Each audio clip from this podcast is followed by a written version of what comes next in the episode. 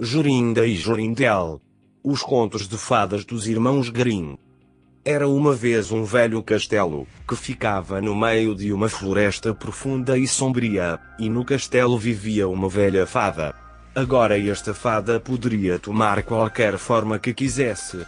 Durante todo o dia ela voava na forma de uma coruja, ou rastejava pelo campo como um gato, mas à noite ela sempre voltava a ser velha.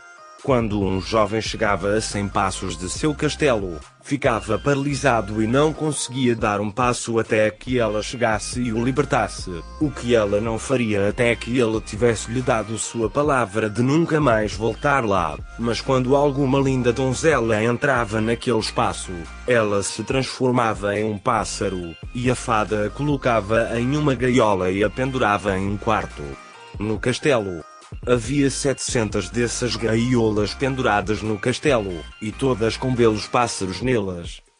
Ora, era uma vez uma donzela que se chamava Jorinda. Ela era mais bonita do que todas as meninas bonitas que já foram vistas antes, e um jovem pastor, cujo nome era Jorindel, gostava muito dela, e eles logo se casariam.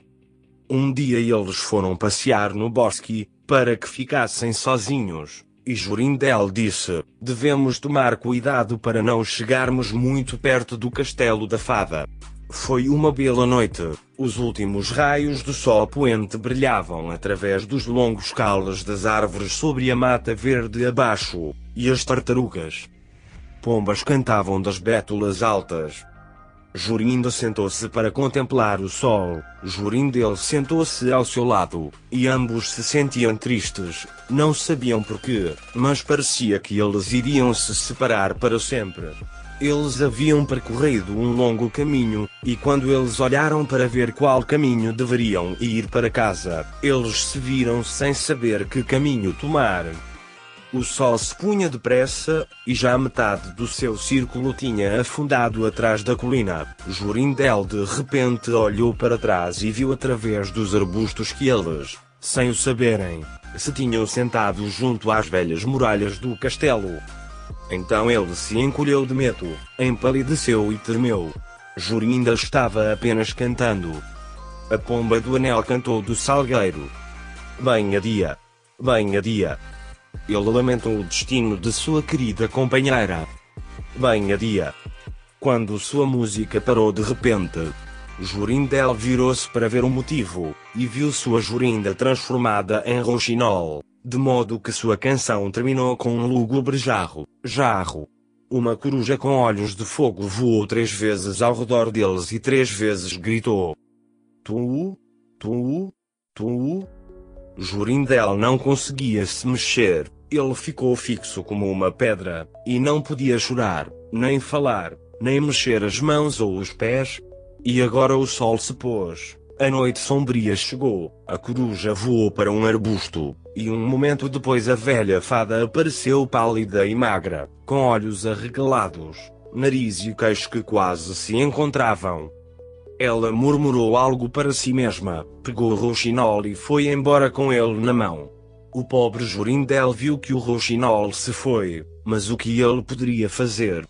Ele não conseguia falar, não conseguia sair do lugar onde estava. Por fim a fada voltou e cantou com voz rouca.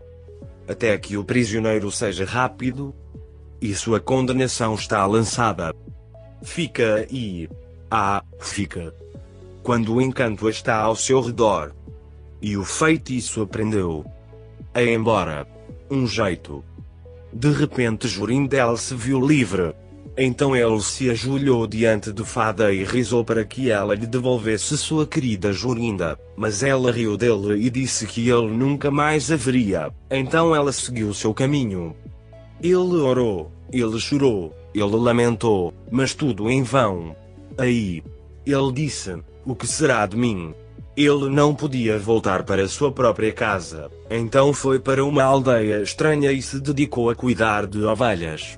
Muitas vezes ele dava voltas e voltas tão perto do odiado castelo quanto ousava ir, mas tudo em vão. Não ouviu nem viu nada de Jorinda. Por fim, ele sonhou uma noite que encontrou uma linda flor roxa e que no meio dela havia uma pérola cara, e sonhou que colheu a flor, e foi com ela na mão para dentro do castelo, e que tudo o que tocou com ela se desencantou, e que lá reencontrou sua Jorinda. De manhã, quando acordou, começou a procurar sobre colinas e vales por esta linda flor, e oito longos dias ele procurou em vão, mas no nono dia, de manhã cedo, ele encontrou a bela flor roxa, e no meio dela havia uma grande gota de orvalho, tão grande quanto uma pérola cara. Então ele arrancou a flor e partiu e viajou dia e noite, até que voltou ao castelo. Ele andou mais de cem passos até ela, e ainda assim não ficou fixo como antes, mas descobriu que podia chegar bem perto da porta. Jorindel ficou muito feliz ao ver isso. Então ele tocou a porta com a flor, e ela se abriu, de modo que ele entrou pelo pátio e escutou quando ouviu tantos pássaros cantando. Por fim, ele chegou à câmara onde a fada estava sentada, com os 700 pássaros cantando nas 700 gaiolas. Quando viu Jorindel ficou muito zangada e gritou de raiva, mas ela não podia chegar a dois metros dele, pois a flor que ele segurava na mão era sua salvaguarda. Ele olhou em volta para os pássaros, mas aí havia muitos, muitos rouxinóis, e como então descobrir qual era a sua Jorinda? Enquanto pensava no que fazer, viu que a fada havia derrubado uma das gaiolas, e estava fazendo o seu melhor caminho através da porta. Ele correu ou voou atrás dela, tocou a gaiola com a flor, e Jorinda ficou diante dele, e jogou os braços em volta do pescoço dele linda como sempre, linda como quando caminhavam juntos no bosque. Então ele tocou todos os outros pássaros com a flor, para que todos tomassem suas velhas formas novamente, e ele levou Jorinda para casa, onde eles se casaram e viveram felizes juntos por muitos anos assim como muitos outros rapazes, cujas donzelas foram forçadas a cantar sozinhas nas gaiolas da velha fada, por muito mais tempo do que gostariam. Jorinda e Jorindel. Os contos de fadas dos irmãos Grimm.